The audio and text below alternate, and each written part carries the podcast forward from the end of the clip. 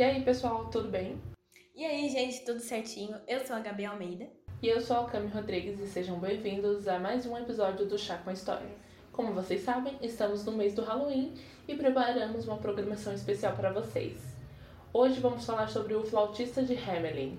Ele marcou a história de muitas crianças da Alemanha e de outros países, mas o que pode ser uma história de fantasia para alguns pode ser um caso de desaparecimento de mais de 100 crianças na cidade de Hamelin. Esse caso não solucionado assusta diversas crianças que enxergam o flautista como um bicho-papão. Quer saber mais sobre isso? Então pega sua xícara de chá e vem aprender história com a gente. Solta o beat, flautista.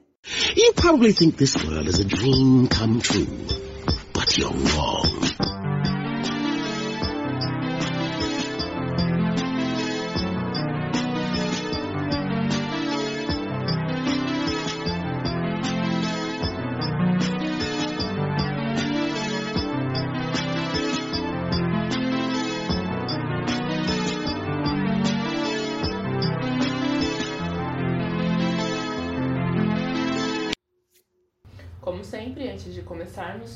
Todas as fontes estão na descrição do episódio e na thread do Twitter.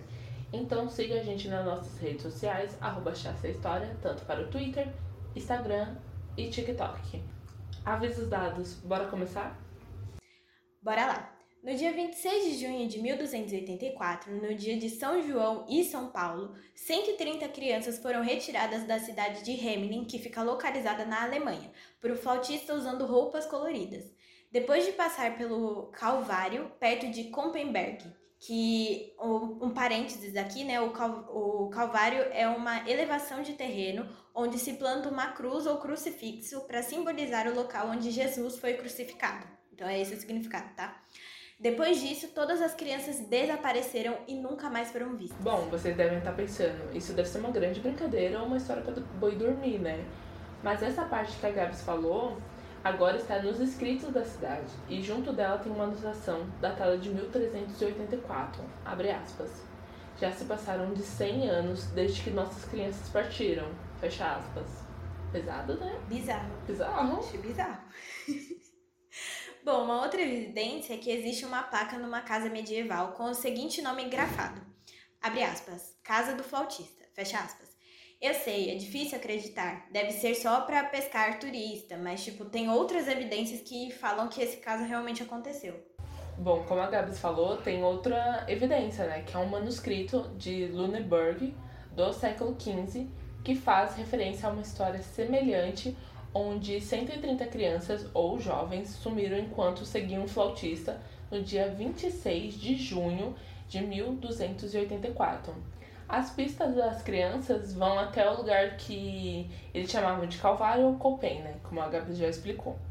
E assim, nosso amigo flautista vira um dos maior, uma das maiores lendas do folclore alemão. Mas, Gabs, tipo assim, só sumiram? Ninguém viu mais nada? 130 crianças se foram mesmo. Perdemos. Então, pois é, tipo assim, meus amigos, vamos lá. Senta que lá vem a história. Existem diversas teorias de onde esse tanto de gente foi parar. Então vamos explicar algumas delas. Vamos lá. A primeira é defendida por Ribiker Heimer. Não sei se eu falei o nome dele errado, tá? Ele é coordenador de projetos do Museu Hamelin. Ele afirma que os jovens da cidade fizeram parte de, de uma onda de migração de alemães para, o para a Europa Oriental provocada pela recessão econômica. Em entrevista à BBC, o Heimer afirma o, o seguinte, aspas, Nesse cenário, o flautista desempenhava o papel do chamado localizador ou recrutador. Eles eram responsáveis por organizar a migração para o leste e dizem que usavam roupas coloridas e tocavam um instrumento para atrair a atenção dos colonos, é, entre parênteses aí, clientes em, em potencial, fecha aspas. Então ele só levava a galera, na real. É, tipo, ele meio que era aquele carinha da excursão, sabe? Guia de. De. O monitor. Isso, o monitor que leva o Sim. povo com aquela mão de criança, que é um inferno. Coitado desses professores, mas enfim. Bom, alguns historiadores afirmam que as crianças migraram para a Transilvânia, localizada na região da Romênia, e a casa do famoso vampirão da literatura e cinema, o Drácula. Mas a, a, o linguista alemão Jürgen Adolf não sei se eu falei o nome dele certo, tem uma teoria que é mais aceita, que eles teriam ido para regiões ao redor de Berlim, área que hoje é, forma o leste da Alemanha.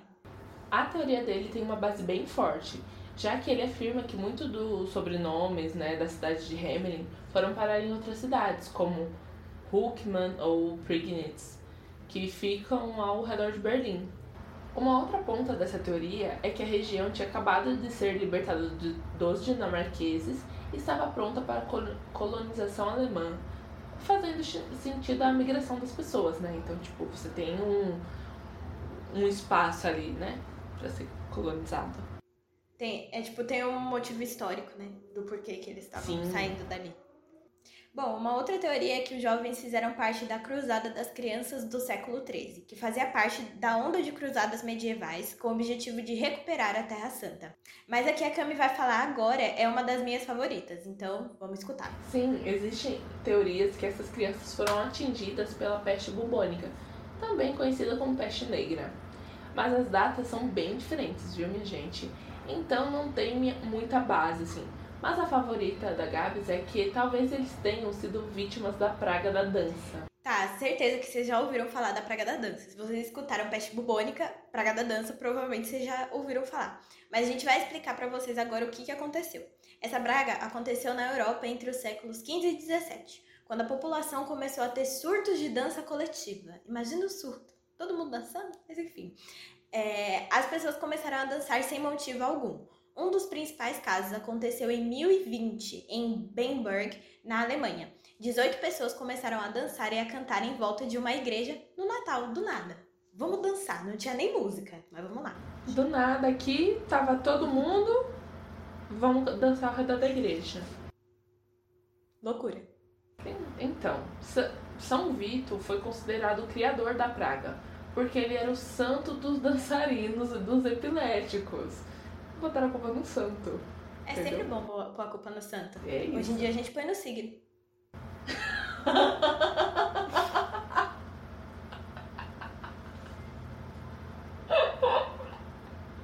Eu tô com uma tirada muito louca.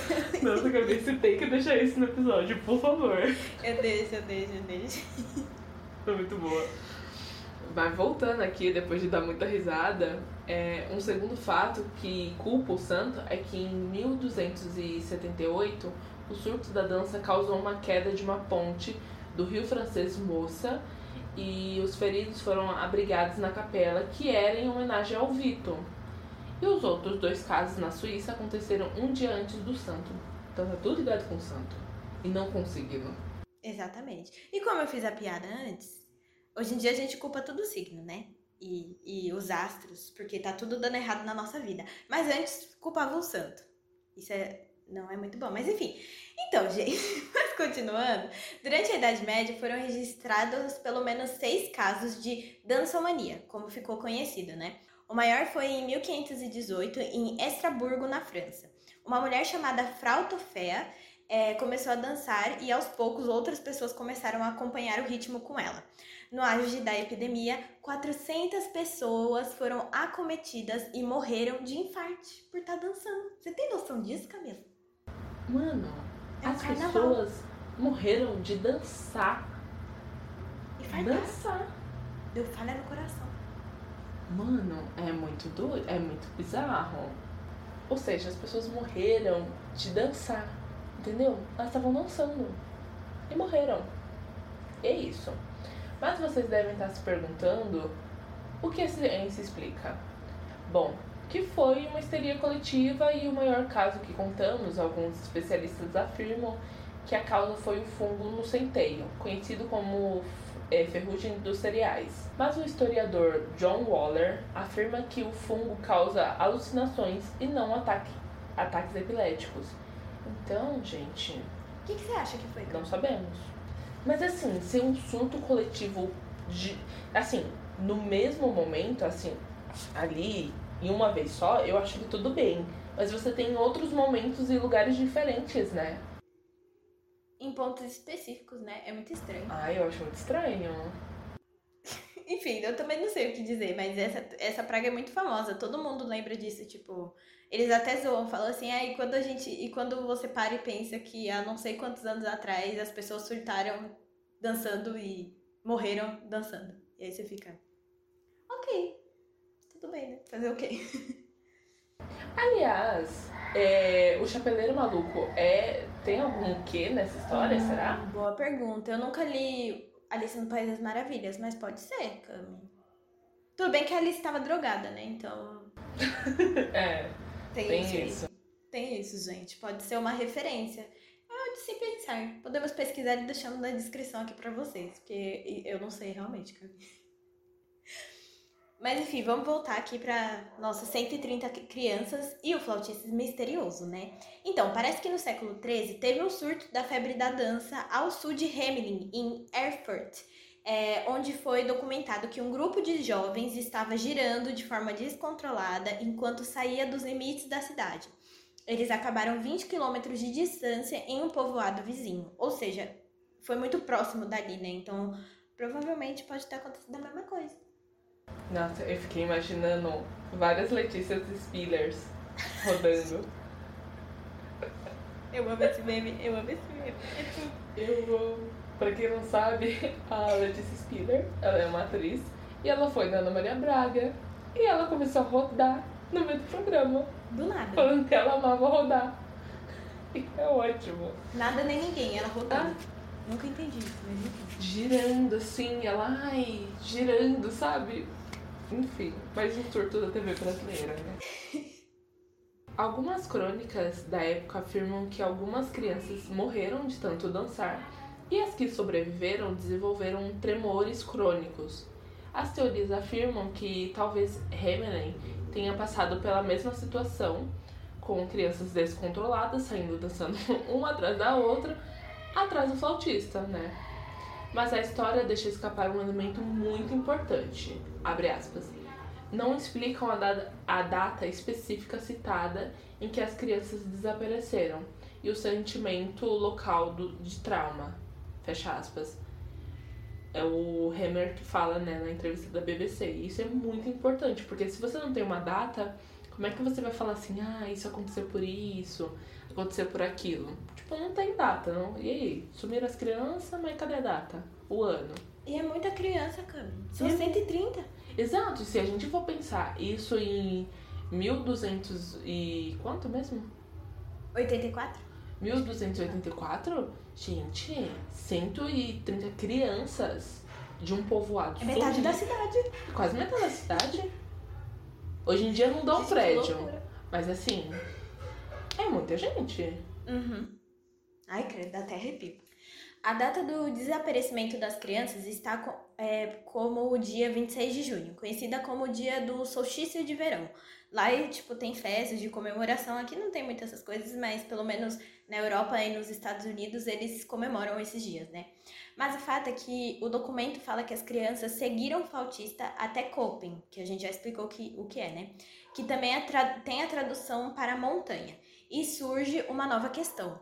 Muitas regiões na Alemanha comemoravam a data subindo a, mon a montanha e acendendo fogueiras.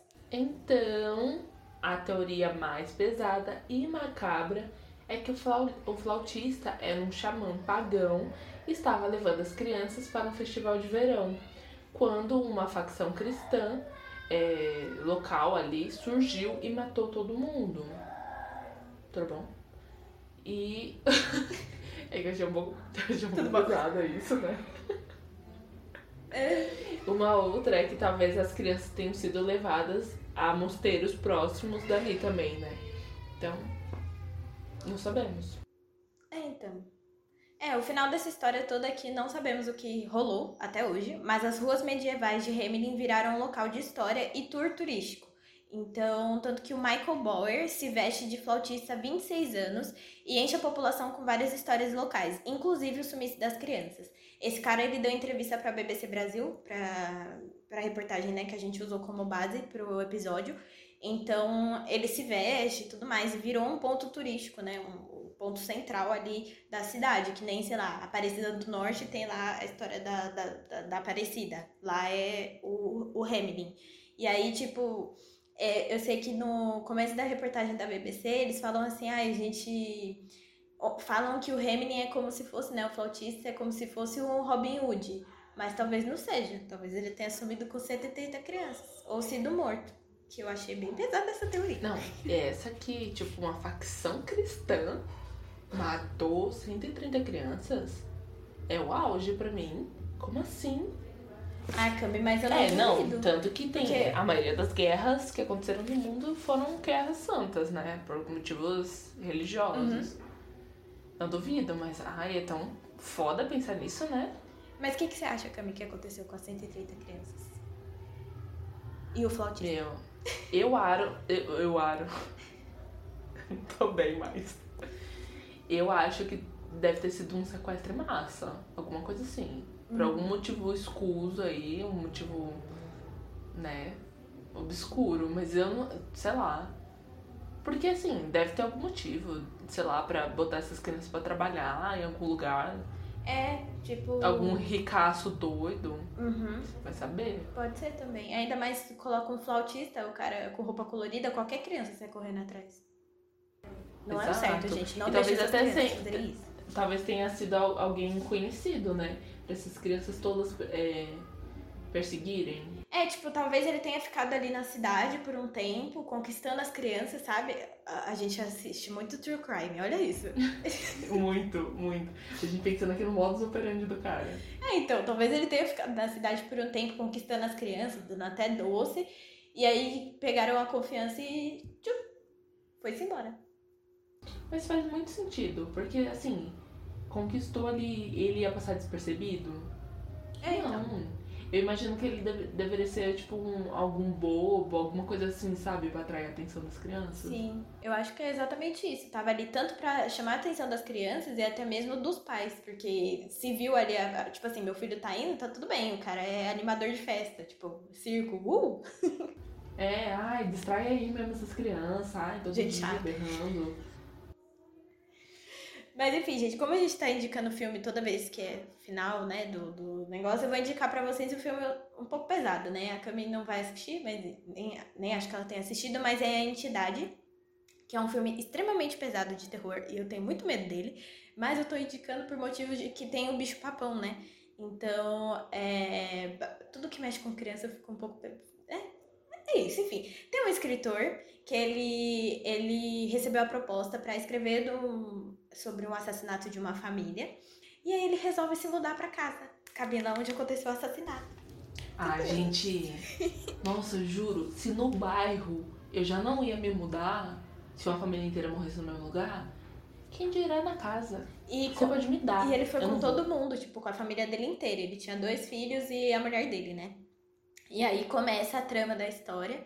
É, é muito bom. Tem dois filmes, né? Tem a Entidade 1 e a Entidade 2. E como sempre, o primeiro é muito melhor e superior. E dá um cagaço, meu povo. Dá um cagaço que é assim. O bicho papão não é aquela coisa muito bonita. Aí mexe com criança, você já fica assim. Enfim, é isso. Tem na, Net, tem na Amazon Prime. Então, se vocês quiserem assistir, tá lá disponível, dá medinho. Ah, e se vocês quiserem, tipo, forem como eu, medrosos, e quiserem ver uma representação do bicho papão, em Harry Potter 3, né, o Prisioneiro de Azkaban, tem o bicho papão lá, que ele assume a forma de tudo que você tem medo. Hum, verdade. Então. Verdade. Fica aí uma recomendação mais light. Entendeu? Tanto que o Harry Potter, ele é uma ótima recomendação pra Halloween, né? Tem, tem toda essa pegada de bruxos e tal, então fica aí, gente. Se você é medroso como eu, que mané é filme de terror? Assista Harry Potter. Ou um outro filme também de, de sequestro de crianças, aquelas mais tem Coraline. Coraline! Sim, Coraline. Mas dá um medinho, né?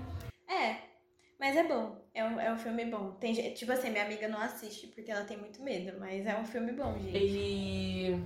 Assim, se você gosta de uma série, Supernatural. Sim, Supernatural, tudo pra mim. É isso, Supernatural. gente. Para na quinta temporada, viu? Terminou a quinta, não assiste depois não. Acabou. Finge Sim. que é só ali. Tá, Tem vários casos de crianças que sumiram também, sequestro de criança, ou demônio possui a criança, fantasma, essas coisas. E bom, com essas recomendações maravilhosas. Ah, aliás, é, Harry Potter, a franquia inteira está no HBO Max, tá? voltando aqui, fechando com essas curiosidades maravilhosas, essa história horripilante, talvez. É, conta pra gente qual foi a sua parte favorita do episódio, o que, que você achou, se você tem alguma história legal ou algum filme que lembre essa história pra contar pra gente, dar recomendação. Conta pra gente aonde, Gabs? Nas nossas contas do Instagram, Twitter e TikTok, que tá aí, gente, né? Aí você coloca arroba História, ou se você gosta de escrever uma carta, mande um e-mail pra gente, que a gente adora e-mail também. chaçahistoria.gmail.com E eu quero todo mundo botando teoria do que, que aconteceu com as crianças. Porque eu tenho criança. criança. Você tá criança, Helena veio aqui mais cedo, Uhum. deu oi E aí? e foi-se embora. Mas enfim, gente, a gente se vê na semana que vem com mais um episódio especial do Halloween. Um beijo pra vocês e cuidado com o percevejo não morder vocês na hora de dormir. Um beijo, lavem as mãos e não assistam filme de terror antes de dormir, viu, nega? É, assiste à tarde. Com a luz acesa. É, com as luzes ligadas, com a mãe do lado de preferência. Isso, isso. E cuidado com o, bicho papão, com o bicho papão. Cobre o pé. Cobra o pé. Isso aí. Beijo. Aviso dados, bora começar. Vai no aviso dos dados. Ficou muito soprado. Bora. No dia 26 de junho de 2000. 2000. 2000. Ah, Esses dias. Bom. Esses dias. Vamos lá. Bora. No dia 26 de junho de. Eu não consigo falar 1284, é tudo bom? Se fala Luneburgo. Luna... É. Luneburg. Luneburg. É, Luneburg. Luneburg. Esqueci. Luneburg. Tá. Aham. Bom, tem um manuscrito. Manuscrito. Jesus Cristo. Jesus Cristo. Eu consigo falar Luneburg e eu não consigo falar manuscrito.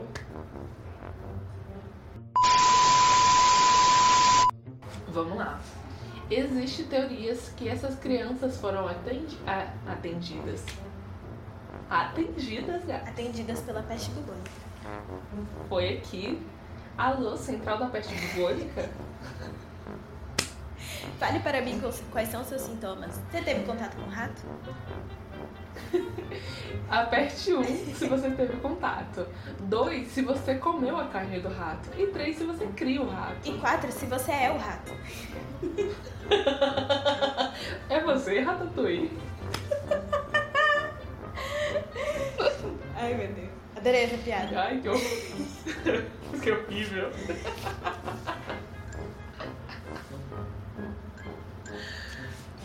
Ai, Jesus. Vamos lá.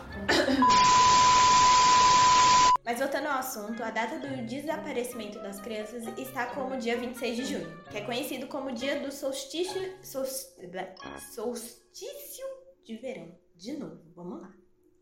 You probably think this world is a dream come true, but you're wrong.